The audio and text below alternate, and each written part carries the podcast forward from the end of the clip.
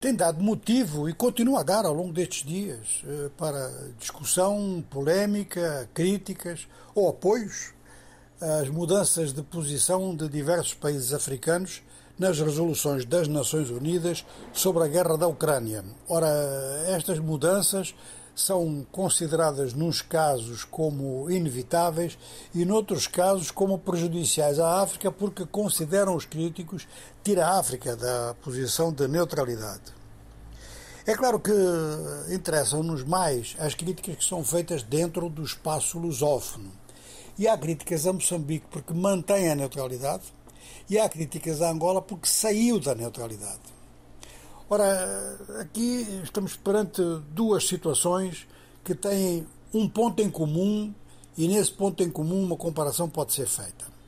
O presidente da União Africana, o senegalês Macky Sall, que também votava neutro, desta vez passou a votar contra a Rússia, porque a resolução era sobre anexação territorial a nível africano, se é para respeitar a Carta da União Africana, as anexações territoriais constituem algo que eu poderia chamar como pecado mortal.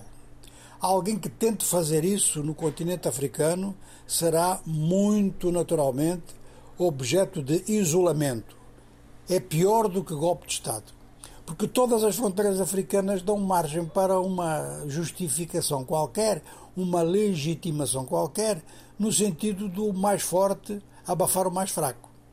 Ora, mais fortes em África do ponto de vista militar há poucos, de maneira que a maioria, que é mais fraca, considera-se naturalmente ameaçada. E as discussões de bastidores entre diplomatas considerou esse aspecto. Então, a mudança de posição do Senegal e do seu presidente, e que também é o presidente da União Africana, determinou muitas outras mudanças. É claro que há também outros fatores que contam nisto, onde é que estão os interesses económicos nas fases que se anunciam a nível energético, a nível alimentar, a nível de créditos internacionais, na sequência do refazer da distribuição de cartas à escala mundial. E muitos já verificaram que, seja como for, a tecnologia está tão forte do lado do Ocidente que se é para fazer jogo útil é melhor apostar logo nos ocidentais.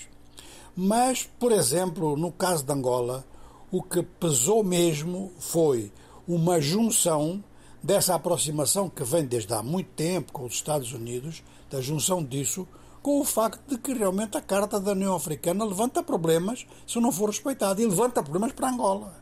A fronteira de Cabinda, por exemplo, pode ser contestada se se generalizar o princípio de que se podem corrigir fronteiras por via militar. Então, neste aspecto, digamos que foi um voto cauteloso, que foi no sentido do interesse nacional angolano e, nos outros casos, também foi no sentido do interesse nacional dos países africanos. Moçambique pode dizer, disse, aliás, a mesma coisa, que votou neutro, abstenção, em função dos seus interesses nacionais. Ora, esses interesses nacionais podem estar localizados em questões de segurança e da possibilidade de um acordo com a Wagner, um acordo alargado com a Wagner. A Wagner está presente já, a Wagner é uma empresa militar eh, russa que está presente já em vários países africanos. Está presente em força na República Centro-Africana e no Mali e é um dos instrumentos desta nova Guerra Fria em África, entre o Ocidente e, e, a Rússia. E no caso concreto é entre a Rússia e a França. Ora, no caso da, da, da situação eh, de insegurança no norte de Moçambique, a presença de elementos da Wagner já foi, enfim, noticiada, mas a presença da Wagner como fator operativo em larga escala ainda ninguém tem, ninguém, ninguém, digamos que a nosso nível, a nível do poder provavelmente tem, né? a, a, a noção dessa dimensão. Mas em função disso, isso determinou o voto, só essa perspectiva determinou o voto moçambicano, tanto mais que tem a África do Sul do lado com um raciocínio semelhante.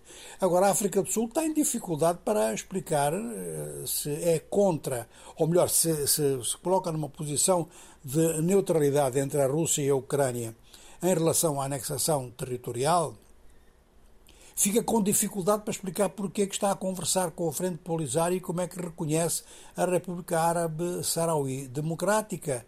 Porque aí foi Marrocos que fez uma anexação territorial.